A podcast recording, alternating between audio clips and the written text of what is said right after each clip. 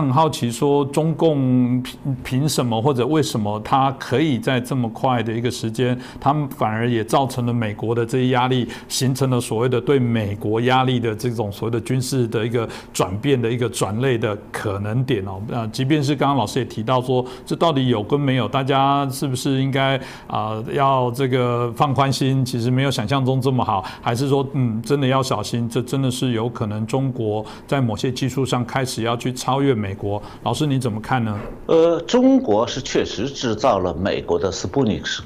时刻，嗯，这一点呢，这个参谋长联席会议主席米利将军已经讲了。嗯，那么在这个问题的背后啊，其实有一个值得关注的认知问题，那就是中美冷战的现状到底是什么，有多严重？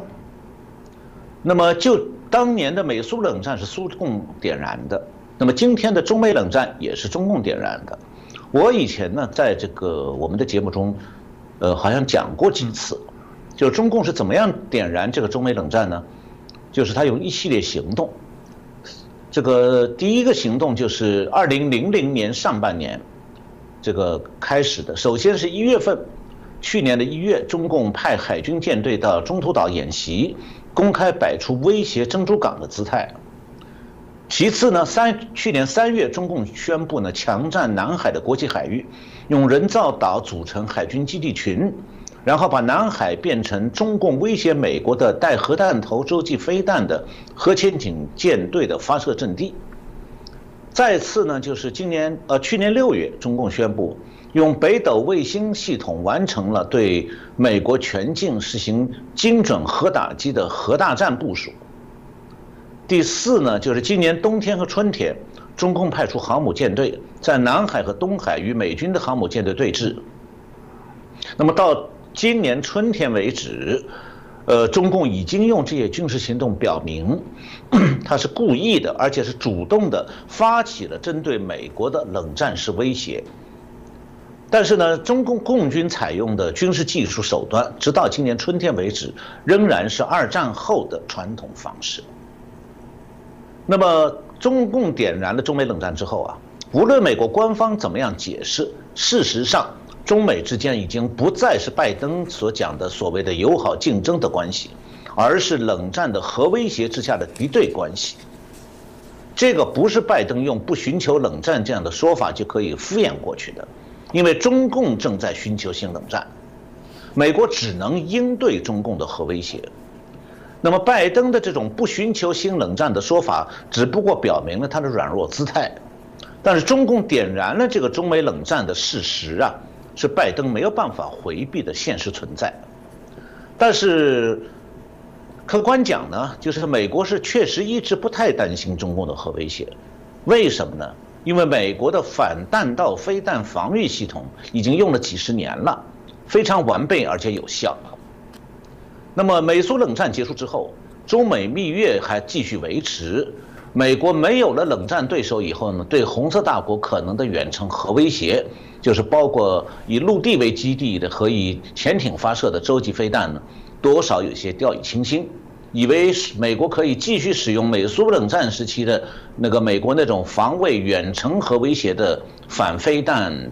呃，反导弹飞弹系统呢，就可以应付了。但是美国军方显然没有料到，中共点燃了中美冷战之后，会如此之快的在二十个月之内就进一步升级了中美冷战，把中美冷战推到了第二次对美国来讲的斯普尼克时刻这个关节点上了。那么今年八月中共发射的这个高超音速武器啊，和一九五七年苏联发射的那个斯普尼一号人造卫星一样的，都代表着。中共的运载核弹头的投射工具升级进入了一个新的层级，也意味着中共的远程核威胁手段领先美国了。那么目目前呢？美国目前没有反制手段，也没有可以用来防御这种武器的技术能力。那么美国先前是在美苏冷战当中战胜了苏联的，关键就是他从斯普尼克号危机当中警醒了，开始了一系列科研研发。然后取得了遏制苏联核威胁的优势。那现在美国呢是在中美冷战当中遇到了第二次斯普尼克号危机，它的反应怎么样呢？呃，我们要把这个军令系统和军政系统分开来看。作为军令系统呢，是美国这个参谋长联席会议主席，他的职能，呃，就是联席会议主席以及这个联席会议的各个军种的负责人。参谋长联席会议的职能是研究军事战略、制定作战计划、完成军事训练、指挥各个军种的活动。但是呢，负责确定军事方针、装备研发和军费使用的，是作为军政系统的国防部。既然美国目前啊没有应对中共新的核威胁的手段，这个难题现在就交到了负责国防大政方针的、由文官支配的国防部手里。所以呢，美国军令系统发出危机信号之后，军政部门如何应对才是关键。那么当然了，拜登的态度也至关重要。但是到现在为止，拜登还在忙着出国外交。他是十月三十号到三十一号去罗马参加这个二十国高峰会，然后十一月一号又到英国北部苏格兰的格拉斯哥参加在那里举行的全球气候变化高峰会议。那么在这个期间呢，他现在完全没有。时间去顾及美国军令系统发出来这个第二次斯普尼克号危机的警号，那美国国防部的态度是什么呢？美国国防部的发言人科比对中共发射超音速武器的有关报道，他只表示关切，但他试图按照拜登的既定方针淡化中共新的核威胁手段的意义。科比说呢，他自己不愿意为中共试射高超音速武器贴上斯普尼克时刻的标签。也拒绝对中共这次高超音速武器实验的技术先进性，以及它是不是领先美国这个问题做出直接的答复。他只是说这项技术对我们不陌生，我们对掌握这项技术也考虑过一段时间。我认为这不仅包括我们自身努力掌握这项技术，我们也认识到我们有防御能力，我们需要不断提升这项防御能力。但是啊，美国有一个裁军大使叫 Robert Wood。他的说法就不一样，他说美方对中国的高超音速导弹试射非常关注，你如果是一个成为这种技术的目标的国家，你就会想出一种方法来保护自己免受其害，因此我们开始研究其他的应用和防御性应用，这就是继续加速军备竞赛。同时他表示，我们不知道如何对这种技术进行防御。中国和俄罗斯也不知道。那么多年来呀，美国军令系统的将领们一直是在警告说，红色大国在发展高超音速武器的实验，有这种危险。这种武器的危险在于说，它的速度是超过音速的五倍，而且可以携带核弹。呃，美国参谋长联席会议的副主席空军上将 John Hyten 在二零一八年就发出过警告。他说：“啊华盛顿对高超音速武器的最佳防御是拥有发动类似进攻的努力，呃，能力，就是美国如果也有同样的武器，美国就有能力发动进攻，那么中共就不敢使用这种武器。当时他说，我们还没有任何防御手段可以阻止一雷一枚这类的武器针对我们来部署。呃，就其这种武器的研发来讲的话。”早在二零一一年，美国国防部就造出了高速、高速的、高的超音速样机，但是呢，奥巴马时代的五角大楼官员们考觉得说，这项技术继续研发下去会加速太空军事、太空军事化，所以就把这个高速高高超音速飞机的研发搁置了。那中共和俄罗斯呢，事实上是在不断的加速太空军事化，全力以赴的研发高超音速武器，这也证明奥巴马时代。执行的奥巴马方针是何等的愚蠢，那么这就迫使美国重新恢复，现在要重新恢复对这项武器、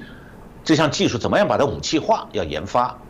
像今年九月二十七号，五角大楼已经宣布说，这个国防部属下那个高级研究计划局啊，和美国空军已经完成了对一种叫做空射吸气式高超音速武器的一次飞行测验，取得成功了。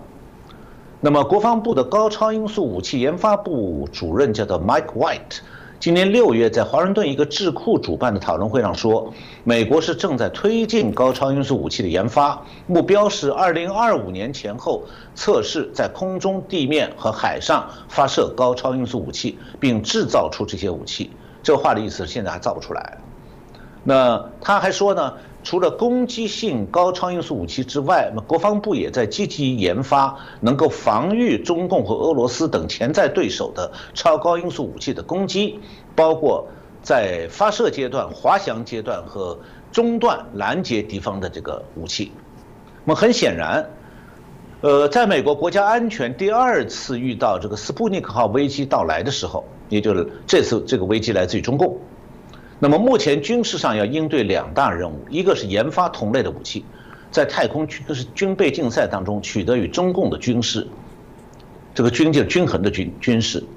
第二就是要研发这种武器的防御系统。那么目前还没有任何国家在防御这种超高音速武器方面，超实际上是超高音速飞弹，在这方面还没有取得进展。也就是说，美国、中国、俄国这几个大国都没有研制出有效的对高超音速飞弹的防御系统。那么，更重要的问题是，拜登会不会继续他在中美中关系方面这种鸵鸟政策？那么，当年啊，美国首次遇到斯普林克号危机的时候，当时的总统是艾森豪威尔，他的反共立场非常坚定。那么，一九六零年上任的年轻的肯尼迪总统也是坚定的支持并推进美国的国防高科技研发，他们两人为美国走出斯普尼克号危机做做出了贡献。但是呢，现在拜登还有他的同党啊，在意识形态上恰恰和艾森豪威尔相反，他们是对社会主义情有独钟。那他会对为美国来做什么？美国能不能够度过这个第二次斯普尼克号危机？世界正在拭目以待。也，但是不管怎么样，因为美国进入了第二次斯普尼克危机，中美冷战已经升级了。这比用那个气候变化来掩盖的那个不太不靠谱的所谓地球暖化派所关心的事情，毫无疑问要紧迫得多。